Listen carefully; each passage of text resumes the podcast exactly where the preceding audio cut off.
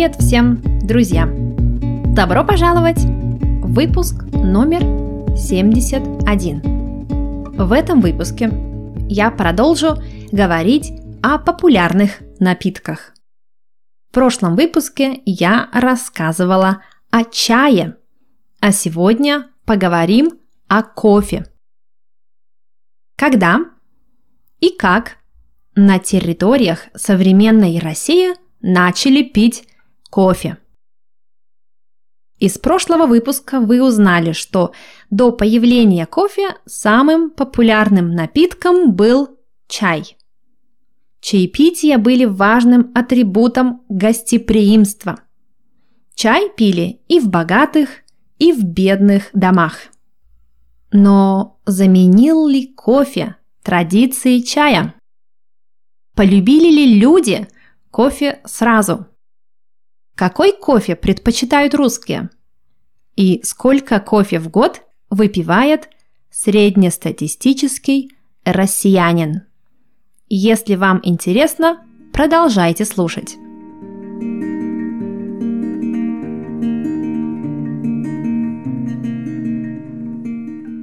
Кофе – это не просто напиток. Это целая культура – История кофе уходит своими корнями в древние времена. Некоторые исследования показывают, что первые записи о кофе были найдены в древней Эфиопии. По легенде, пастухи заметили, что их овцы становились более энергичными, когда поедали красные ягоды, которые росли на кустах. Позднее эти ягоды начали использовать для приготовления напитка, который и стал прародителем современного кофе. С течением времени кофе начал попадать в другие части мира. Первые записи о кофе в Европе появились в XVI веке. В тот период кофе был очень дорогим напитком и использовался в основном в медицинских целях. Однако со временем кофе стал популярным напитком и начал распространяться по всему миру. В настоящее время кофе является одним из самых популярных напитков в мире – по статистике, больше всего кофе в год пьют финны. Самое высокое потребление кофе на душу населения в Финляндии. Кофе имеет множество полезных свойств. Он содержит антиоксиданты, которые помогают бороться с вредными веществами в организме, а также содержит кофеин, который помогает улучшить настроение и повысить энергию. В России кофе стал популярным в XIX веке. Но до этого о нем уже знали. Петр I во время своей стажировки в Голландии попробовал кофе впервые и пристрастился к нему. Пристрастился значит подсел на него – или стал зависимым. Напиток тогда продавали в аптеках. Говорили, что у кофе удивительные лечебные свойства. Когда Петр I вернулся обратно на родину, он издал специальный указ. Петр I обожал издавать специальные сумасшедшие указы. В общем, он издал специальный указ, в котором велел, то есть заставлял, э, велел всем подданным или заставлял всех подданных, тех, кто ниже рангом, пить кофе обязательно и на официальных ассамблеях. Позже его стали предлагать даже посетителям Кунсткамеры. Кунсткамера – это музей в Петербурге. Видимо, надеялись, что кофе излечит психологические травмы, которые посетители получили в кунсткамере за время их визита. Помните, что в прошлом выпуске я вам говорила, что староверы, а это религиозное течение, группа восточного православного христианства. Староверы не принимали чай и считали его сатанинским напитком. Помните? Так вот, теперь официальная православная церковь не принимала кофе и тоже считала его сатанинским напитком. Христианская церковь, видимо, не любит новые непонятные напитки. А может быть, возможно, мое маленькое неважное мнение – это то, что консервативная церковь очень боялась перехода к европейскому образу жизни. Зачем что-то менять? Ведь и так все было под контролем. Но мы все знаем, что Петр I был очень экстравагантным и любил эпатировать людей своими сумасшедшими законами. А его подданные, то есть подчиненные, люди, кто зависел от него, они были готовы сделать все, чтобы угодить своему государю, то есть своему царю.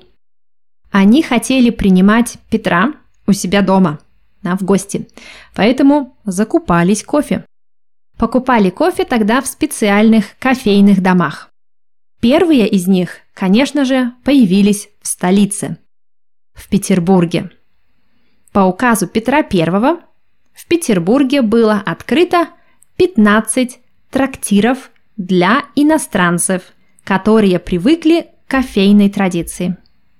Видите, как он старался для иностранцев? Первой кофейней такого рода стал трактир «Доминик» на Невском проспекте который находился в здании лютеранской церкви Петра и Павла. Кофейни быстро стали местом встреч и общения. И мода на них не прошла и после смерти Петра. Мода осталась. Екатерина II, российская императрица, которая была немка по рождению, обожала кофе. Причем крепкий кофе крепкий-крепкий. Однажды к императрице пришел с докладом ее секретарь Яков. Был сильный мороз. Очень холодно. И Екатерина предложила ему чашку крепкого кофе. Однако эффект был обратным. Секретарю стало так плохо, что он чуть не умер, потому что у него началась тахикардия и повысилось давление. В это же время стало популярным развлечение гадать на кофейной гуще.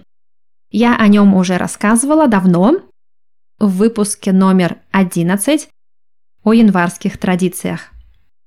В начале XIX века самой знаменитой кофейней стала кондитерская Вольфа и Беранже на Невском проспекте.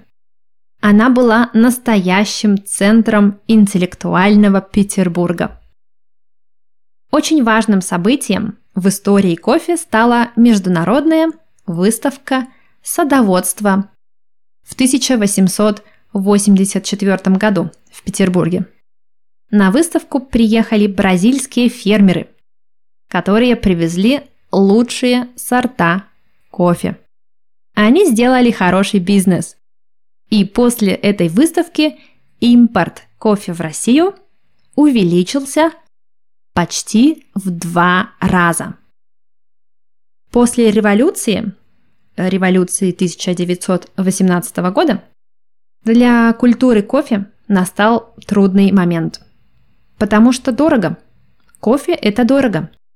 И кофе, или кофей, кофей, как его тогда называли, стал атрибутом повседневной жизни советского буржуа.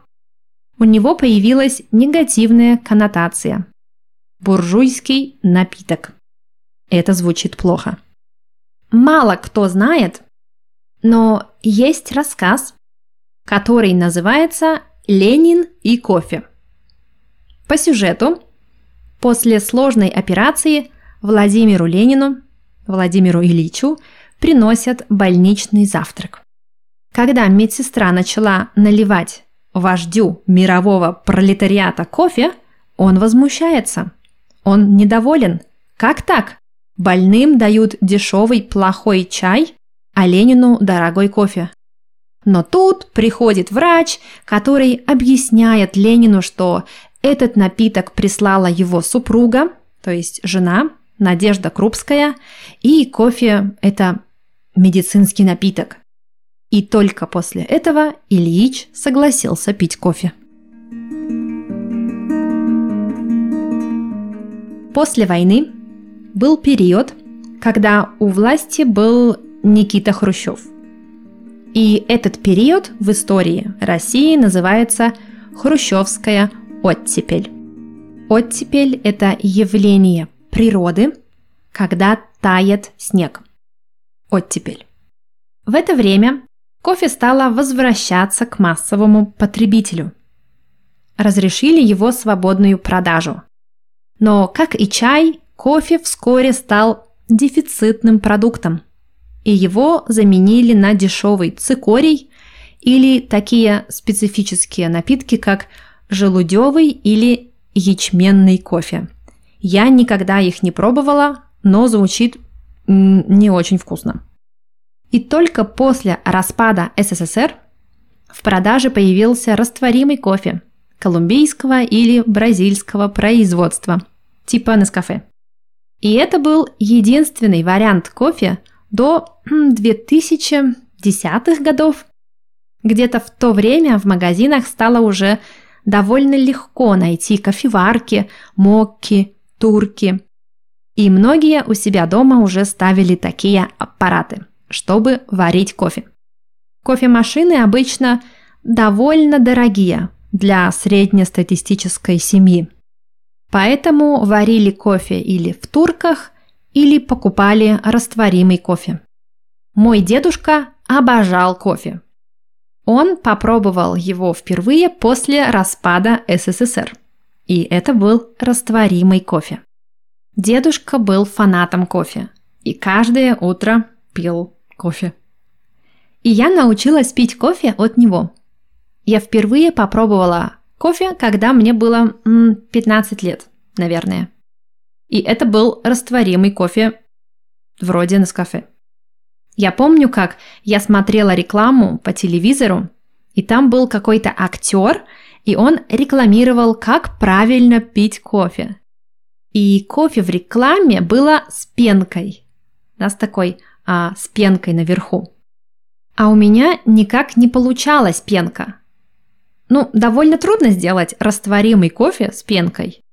И мы с моей двоюродной сестрой изобретали разные техники – мы экспериментировали с температурой воды, с количеством сахара, со скоростью и все такое, чтобы получить эту пенку. И мы ее получили в итоге. А после моей поездки в Италию, когда мне было уже 23 года, я впервые, впервые в жизни попробовала кофе не растворимый, а реально сваренный. И в этой поездке я купила мокку. И эта мокка была моей первой кофеваркой. И до сих пор она у меня дома в Петербурге стоит на полке. Она служила мне несколько лет. Я фанат кофе. Я обожаю хороший авторский кофе. И сейчас пользуюсь кофейной машиной. Довольно профессиональной. Обратно к плохому кофе я не могу вернуться. Я стараюсь пить только одну чашку в день, максимум две. И для меня качество намного важнее, чем количество. Такая история, наверное, случилась не только у меня, но и у большинства миллениалов в России. Мы, большинство людей, обожаем кофе. И в России открылось очень много кофеен за последние 10 лет где можно, где можно найти реально вкусный кофе.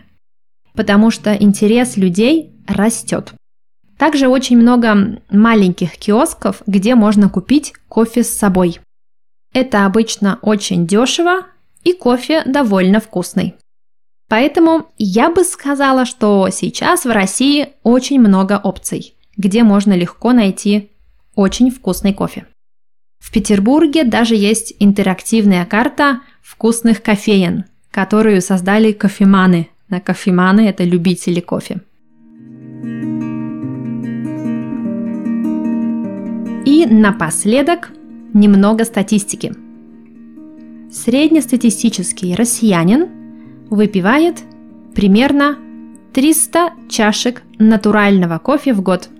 Это около 60 литров на человека. 60 литров на человека.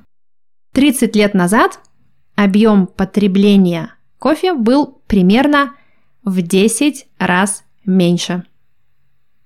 Примерно 29 чашек или 5,7 литров на человека. Так что кофе никуда не уходит. Надеюсь, вам понравился этот выпуск и вы узнали что-нибудь новое. Я пойду пить мою вторую чашку кофе на сегодня и последнюю. А вам всем желаю всего доброго. До встречи!